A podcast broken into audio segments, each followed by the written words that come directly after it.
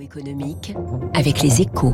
Avec la Banque cantonale de Genève-France, une banque au service des chefs d'entreprise qui valorisent leur patrimoine. Bonjour François Vidal. Bonjour François. Directeur délégué de la rédaction des échos. La crise du Covid n'a pas aggravé la pauvreté en France. L'an dernier, 14,6% de la population vivait sous le seuil de pauvreté, selon une étude publiée hier par l'INSEE. 14,6, c'est-à-dire autant qu'en 2019. C'est donc une stabilité, ça ne vous surprend pas François? Non, c'est même assez logique, hein, étant donné l'ampleur des mesures de soutien déployées par l'État pour compenser le choc de la crise sanitaire, en particulier pour venir euh, en aide aux plus modestes. Mais cette étude tombe quand même à pic parce qu'elle remet de l'objectivité dans un débat sur le niveau de vie des Français qui en manquait cruellement. Depuis des mois, on nous répétait que le Covid avait fait un million de pauvres en plus dans le pays. Eh bien, on sait désormais que c'est une fake news et que cet argument ne pourra pas être utilisé pendant la campagne présidentielle, en tout cas pas de bonne foi. Mmh.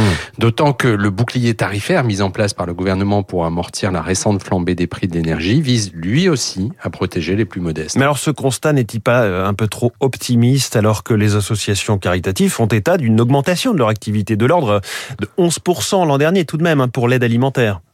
Mais pour l'INSEE, c'est probablement le signe que la pauvreté a pu malheureusement s'intensifier pour ceux qui en souffraient déjà. C'est aussi lié sans doute au fait que certaines catégories de la population moins protégées par leur statut, comme les étudiants ou les auto-entrepreneurs, aient, pu voir leur situation se dégrader temporairement du fait des confinements et des restrictions sanitaires. Mais cela ne change rien sur le fond. Il n'y a pas plus de pauvres en France aujourd'hui qu'en 2019. Et cette bonne nouvelle n'est pas la seule, hein, puisque selon l'INSEE, les inégalités, elles non plus plus ne se sont pas creusés pendant la crise.